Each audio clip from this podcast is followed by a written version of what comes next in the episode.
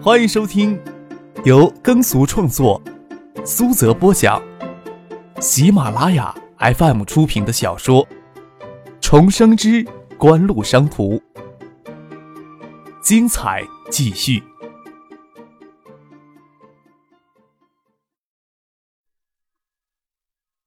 第六百二十二集。林雪穿着宝蓝色的绸质长裙，低胸露背，光洁雪白的脖子围着一方丝巾，看上去高贵明艳。请谢南坐下来道：“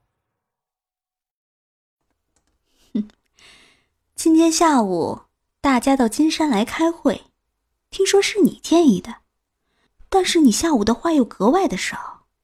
我想着，你是不是有什么话单独要跟我说？”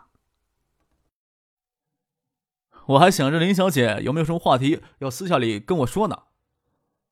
西南笑了笑，心想：林雪刚才应该是跟张克他们正面遇上了吧？我想知道，你如何正面评价柯王与嘉信的关系？林雪明亮迷人的眸子一睁，看着谢剑南。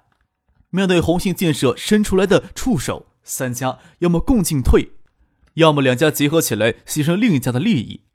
嘉信在锦城持有股份最大，牺牲嘉信的利益与红信建设妥协，也就意味着最大的保留经典与克王的利益。谢剑南不能确定林雪之前有没有跟葛明信、葛应军父子接触过，只是很平常的说道：“柯王这几年与嘉信合作，一直都是相互信任、相互支持的，绝口不提他与葛应军的私交。”林雪说道。除了锦城地产可以与宏信建设合作之外，金山电子园亦或金山软件园，甚至有可能获得与日本三井合作。你又如何评价科王与嘉信的关系？听到林雪这么说，谢剑南下意识的睁了睁眼睛，狐疑的看着林雪那张妖异到让人难以信任的脸蛋儿。大名鼎鼎的日系电子厂商巨头索尼、松下。NEC、夏普都是三井旗下的成员企业。金山电子园当初为了获得三星的订单，做出了许多的妥协。谢谢南可从头都没有奢望过能够获得三井的合作。他压抑着心里的兴奋，问道：“能与三井进行怎样的合作呢？”嘉信电子能提供的所有技术，三井都能提供。甚至愿意提供比嘉信电子更先进的技术，而且这些技术可以直接提供给科网。林小姐，你跟我开玩笑呢吧？谢谢南觉得这些条件过于匪夷所思了。当初葛明信父子就防备着谢家对科王的控股权，没有将技术置入到科王名下，而是另起炉灶建设了金山电子园。要是能够获得三井的技术支持，他们完全可以将嘉信电子甩到一边但是他相信永远都不会发生天上掉馅饼这种好事儿。压抑着心里的激动，语气平淡的说道：“林小姐，您什么时候又成了三井的代言人了？”谢总明天能否抽出时间，随我一起去北京见三井的池佐秀藏？我对电子行业不甚熟悉。居中传话总是不大方便，有些事情还是需要你们见面谈才合适啊。另外，夏华电子对科王与三井的合作也很感兴趣。林雪才不信这些条件会让谢剑南不动心呢。那个女人在楼下咖啡厅里与科王的谢剑南见面。刚才进酒店看到经典地产的总裁林雪与王海素走到底楼大堂左侧的咖啡厅里，翟丹青上楼后又让一名工作人员跟到底堂大厅转了一圈，看到林雪、王海素在咖啡厅里是与谢剑南见面。翟丹青走下来跟张克说这件事。张克与小叔张之飞坐在套房的精致边帘的圆桌上喝茶聊天，听说是林雪在咖啡厅里与谢剑南碰面。张克没有多想，继续刚才的话题，跟小叔说道：“其他的我们都不管，都不会去管。我们拿出来的钱倒是要用好了。青山这边的重建任务繁重，小叔你能留在这里再好不过了。哎呦，你之前说的红旗建设呀，邵志刚特意派人到天津、北京调查过，这里面的水可不浅。除了房地产之外，他们还成了地方上的市政基建工程，而且运作的模式国内很罕见啊。张志飞说道：“红线建设呀，揽着的工程所垫付的资金也都为信通银行为主的金融机构提供的贷款，他们几乎呀可以无限的将这一模式运作放大。”垫资的贷款与政府的回购分期付款信差，就成了红线建设的暴利。限制呀，那最大限制大概也是红信建设与地方政府关系密切的程度了吧？张可捏了捏眉间，叹了一口气，说道：“这种运作模式在财政紧缺、党政领导又喜欢搞面子的地方工程颇受欢迎。东海省财政还算宽裕，红信建设将来运作的余地倒不会特别的大。”我看严文界看中的还是东海的房地产业，有其他的意图也说不定。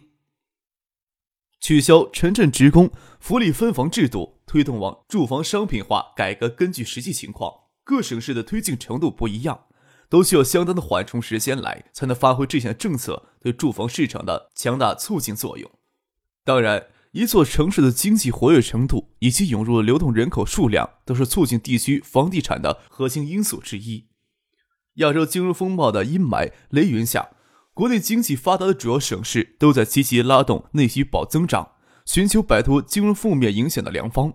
东海省的经济程度全国举目，红线建设不像局限于京津冀偶，旗下的房地产及市政基础工程业务向全国布局。东海省无疑是最佳的前哨战阵地。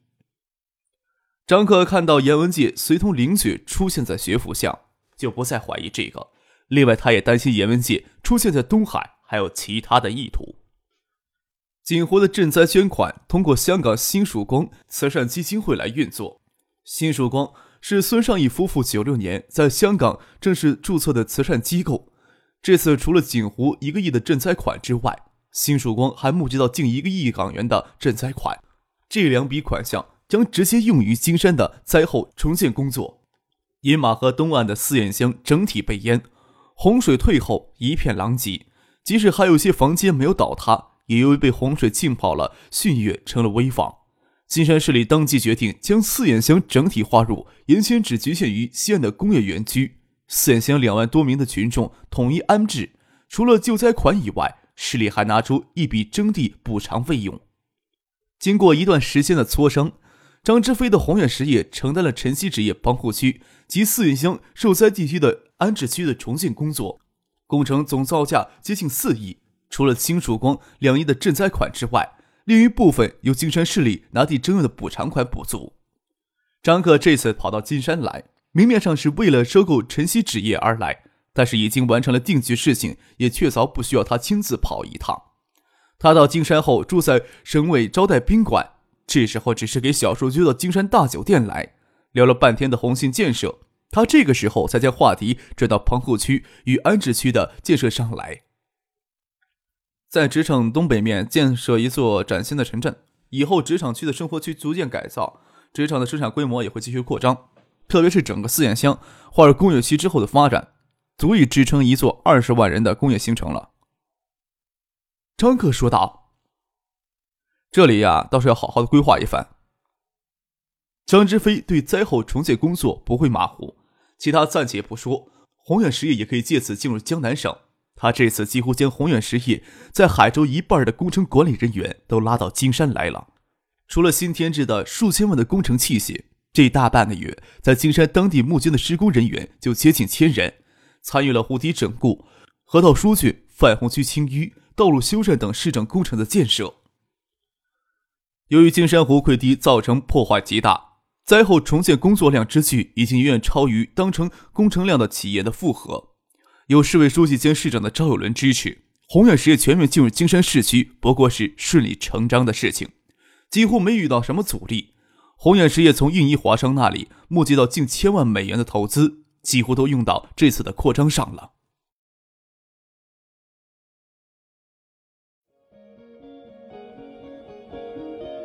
您正在收听的是由喜马拉雅 FM 出品的《重生之官路商途》。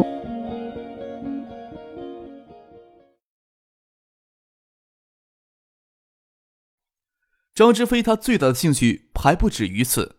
张克跟他说重建区要好好规划，他点头答应。不过很快又将画风转到了别处，说道：“金山市财政呀，已经捉襟见肘了，到处急着用钱。说叔拿出两个亿征地补偿款，用于四眼乡受灾安置区的重建工作。但是呀，这笔钱的影子暂时呀是看不到的，还需要宏远实业垫付。还不知道金山几时能将这笔款项给宏远补上呢？星曙光的两个亿不是已经打到宏远的账户上了吗？这笔钱应该足够前期的费用了吧？张克说道。钱款呀，倒是不急缺。张之飞笑了笑，说道：“，我这几天在想呀，要是金山这笔款子拖到工程建完之后再分期支付，不是跟红信建设那种垫资建设后由政府回购的模式有些类似吧？”啊，是有些类似。张克脑子里闪过一个念头，偶尔笑着说：“小叔呀，你什么时候说话遮遮掩掩的了？兜来兜去大半天，才露出半截尾巴来呀？”“哎呦，你个混小子，我哪有什么尾巴可露呀？”张志飞笑着做事要抽张可，扬了扬手，又取出烟来。宏远实业呀，在海州承揽河道疏浚、道路建设、土地平整、管理铺设。万港码头等建设的市政工程，以及海州市主要的拆迁安置房建设，从九四年发展到九八年夏季，净资产呀也不过两个亿多一些。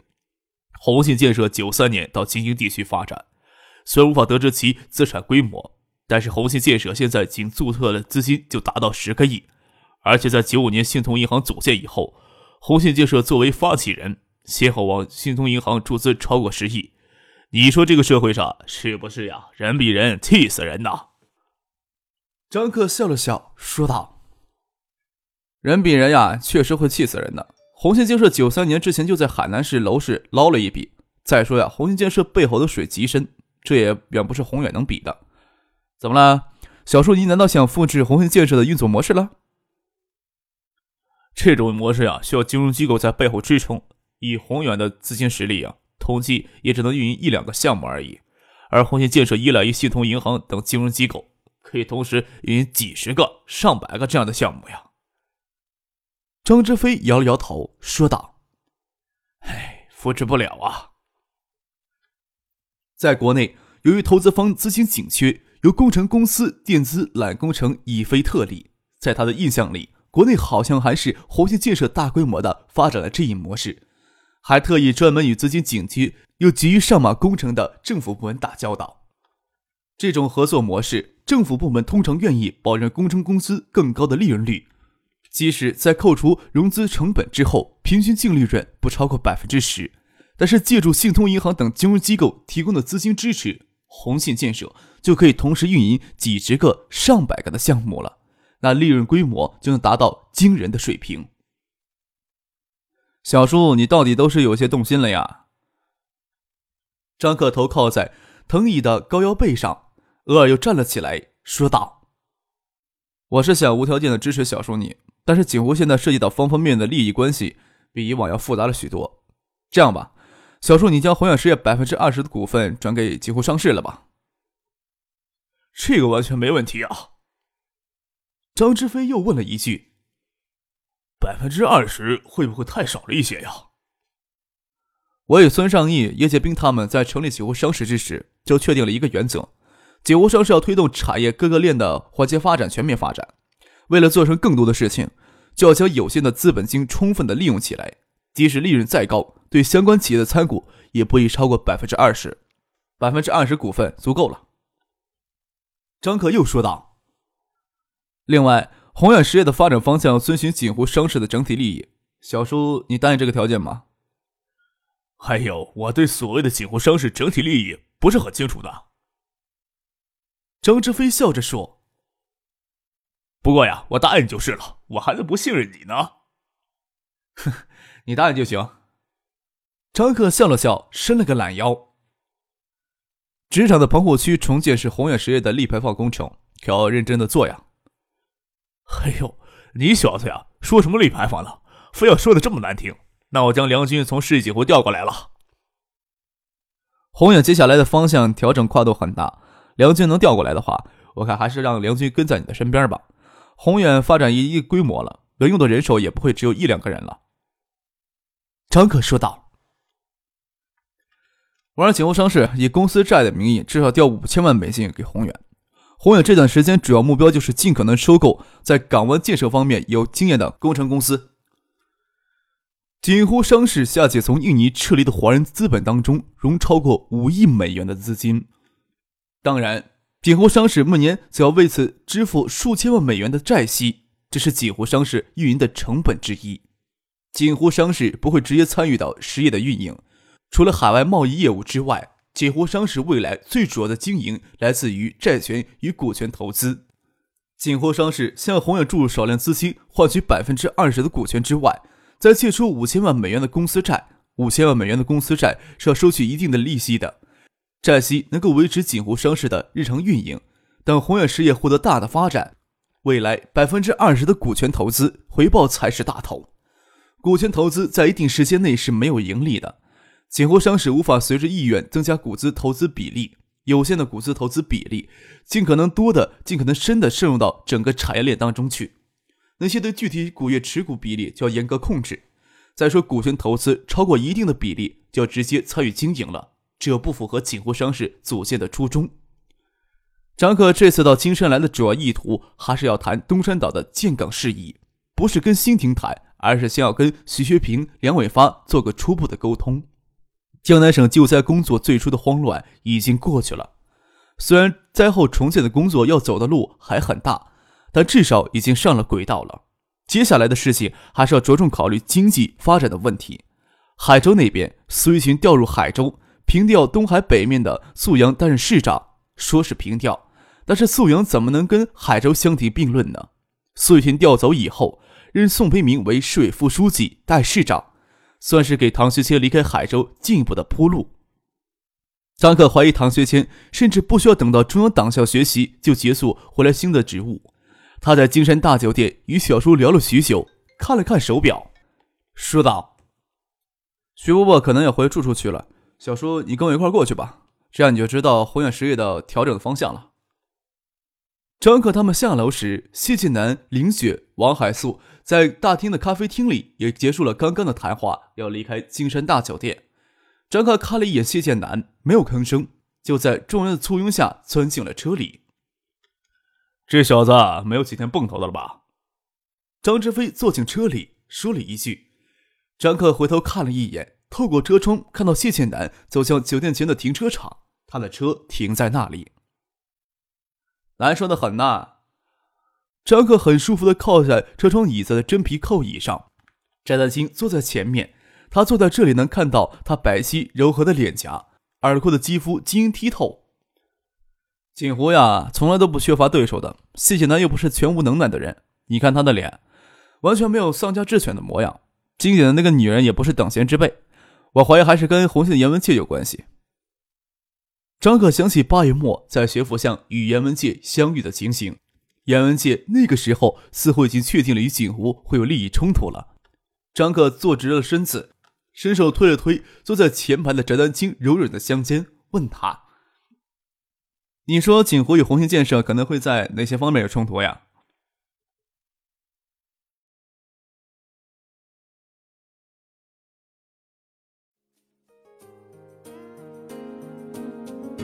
听众朋友，本集播讲完毕。感谢您的收听。